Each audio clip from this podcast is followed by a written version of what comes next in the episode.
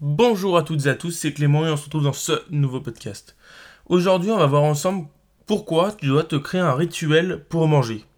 Parce qu'aujourd'hui, toi, peut-être que tu manges tout comme moi, je le faisais il y a quelques, mois maintenant, en 5 minutes, tout simplement parce que soit t'as pas le temps, soit parce que tout simplement, ben, t'aimes bien manger vite, ou tu prends pas le temps, ou t'as jamais pensé à ça.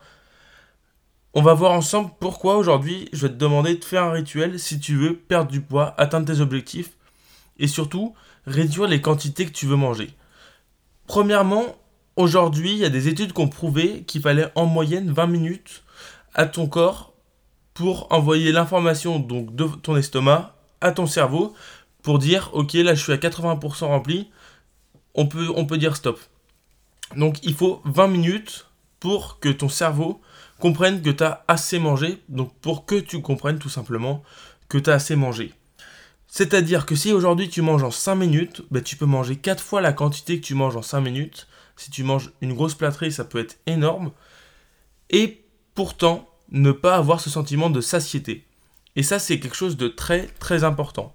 Pourquoi? Tout simplement parce qu'aujourd'hui, si jamais tu crées un rituel, si jamais tu commences à prendre ton temps, tu vas pouvoir diminuer les quantités tout en ayant un sentiment de satiété équivalent. Alors aujourd'hui, bien évidemment, ce podcast s'adresse aux gens qui souhaitent perdre du poids, Bien évidemment, il n'est pas là si toi aujourd'hui tu n'as pas envie de faire d'efforts, si tu n'as pas envie d'atteindre tes objectifs et si tu n'as pas envie de progresser. Donc pour ça, je vais te proposer une solution. Cette solution, ça va être tout simplement de créer un rituel.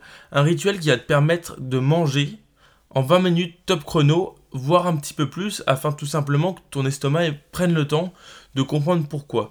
Aujourd'hui, si c'est quelqu'un qui n'a pas le temps de manger, que aujourd'hui, je sais pas moi, par exemple, entre midi et deux, tu n'as pas le temps au boulot, etc., etc., mais je vais te demander d'essayer de trouver plus de temps. Peut-être pas 20 minutes. Tu peux peut-être au début essayer de trouver 10 minutes, 15 minutes, puis 20, et voir un petit peu comment tu peux t'organiser, essayer de faire des choses, mais essaye de t'organiser de façon à avoir le temps de manger, c'est très important, et ça ne sera que meilleur pour ta diète. Donc cette solution, c'est tout simplement de te créer un rituel, comme je te le disais.